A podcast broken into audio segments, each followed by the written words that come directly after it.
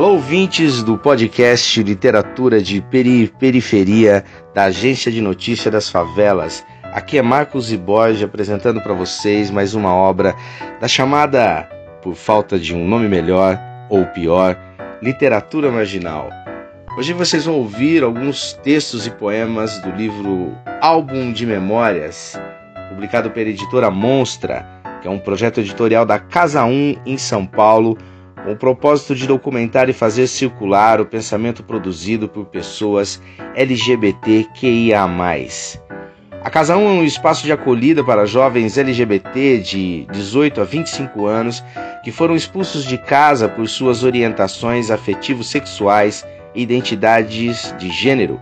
É também uma clínica social e um centro cultural aberto e gratuito para todo mundo. Boa audição! Guilherme Calisto, o morro onde eu moro. Um dia eu tive que atravessar um morro de onde eu moro, um morro de medo danado para subir. Assisti aos meus demônios enquanto subia e chegando lá em cima fiquei paralisado. Fosse a visão panorâmica, fosse o esforço, fosse o passado, fosse a iminência do presente, fiquei paralisado de cansaço. O mundo me pedia mais cada, cada, cada vez mais, cada pedacinho de mim ao máximo sempre.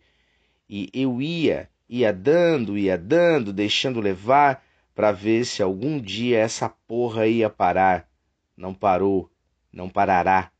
Bem, subindo o morro, tive de descer, tive de achar o meu lugar. Descer de onde moro, descer de onde morro, daquele morro de medo. Foi fácil no primeiro passo o segundo foi em falso e caiu rolando todos os 15 metros de altura, que agora se acumulam em 19. O terceiro passo ainda não dei, mas está para acontecer. De certo que já dancei e já saí voando e já corri para um lugar bem longe de onde morro de medo. Mas mesmo assim, ainda não saí do morro.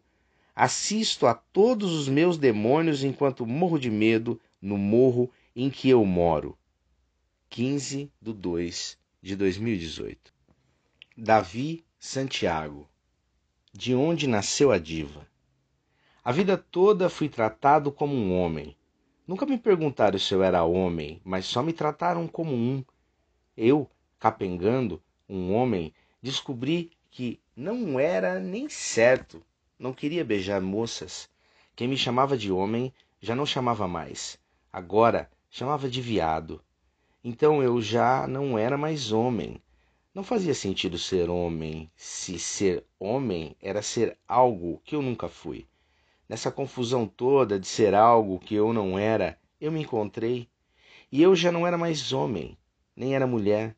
A minha vida mudou quando me vi maquiado. Aquele menino arreganhado de medo se sentia uma diva. Esquisita, talvez um pouco elegante, mas diva. Aquilo era além de não ser homem. Aquilo era ser eu. Tinha vontade de melhorar aquele traje e até usar drag, mesmo que, por causa das coisas de sempre, eu soubesse que não poderia.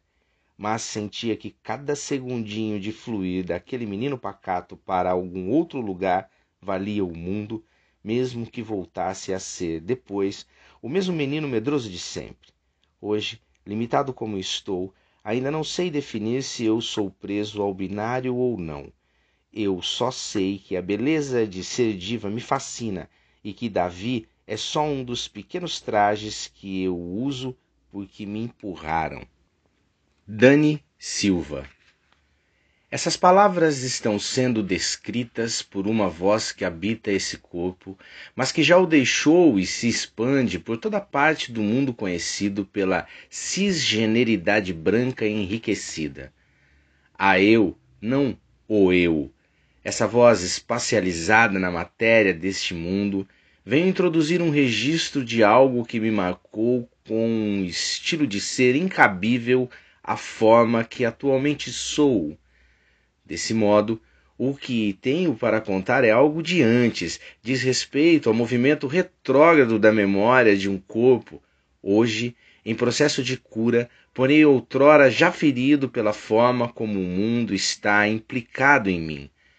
De tal maneira que tudo aquilo que um dia visto foi apenas insuficiente para capturar essa matéria ondular em que vos fala e circunda.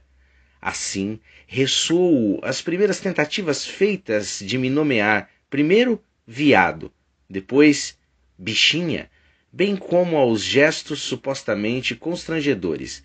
E isso daí é frescura. E aprende a andar direito. E aprende a não pular feito moça. Desta última, a matéria invisível em que há em mim desistiu da ginástica e do balé para entrar no karatê, sempre com a tentativa falha de não levantar desconfiança de tudo que já não poderia continuar a ser negado. Tentativas falhas, muitas, de aprender a ser como eles, meninos e homens cisgêneros, até o limite em que seria impossível enumerá-las. 1. Um, não diga amei, diga que gosta. 2. Assiste ao jogo de futebol. 3. Corta o cabelo para não parecer mulher. 4. Meninos não brincam com bonecas. Abra já essa porta. Destranque essa porta. Eu sei que você está se escondendo aí para brincar com elas e, se chorar, vai apanhar mais. 5. Segura o choro. Aguenta. E por aí vai e foi, tanto que aprendi a palavra travesti aos nove anos e fiquei encantado, pois sabia que ali havia um ensinamento. A eu. Ainda estou aprendendo a lidar com o repúdio a que me foi imposto e as suas impossibilidades, mas o espaço-tempo do presente não me deixou abandoná-la. A primeira bicha travesti da minha infância foi a eu, aquela que mobiliza um saber que vacilava entre tudo bem ser viado, só não vira mulher. Tudo bem ser, mas até um limite igual a não ser. Então, reiniciava os rituais políticos de cisgenerificação. A. Tira esse rímel. B. Você passou lápis no olho? C. Horrível. D. Ridículo. E. Você não conseguir encontrar emprego. E por aí vai, e foi, e fui, e sou. Desde este movimento retrógrado que hoje retornei à fase em que consigo respirar através daquilo que me asfixiou para contar esses segredos da memória, a voz que habita esse corpo. A eu diz para continuar imaginando a vida outramente, ir além dos espaço-tempos pequenos dessa matéria. Adelaide de Estorvo. Adelaide vai de lado. Adelaide não é de Leide, é de Estorvo. Ame a melada. A de linda eu não sou, mas a de longe melhorou. Adelaide de Estorvo. Aos cuidados, Vitória um milhão.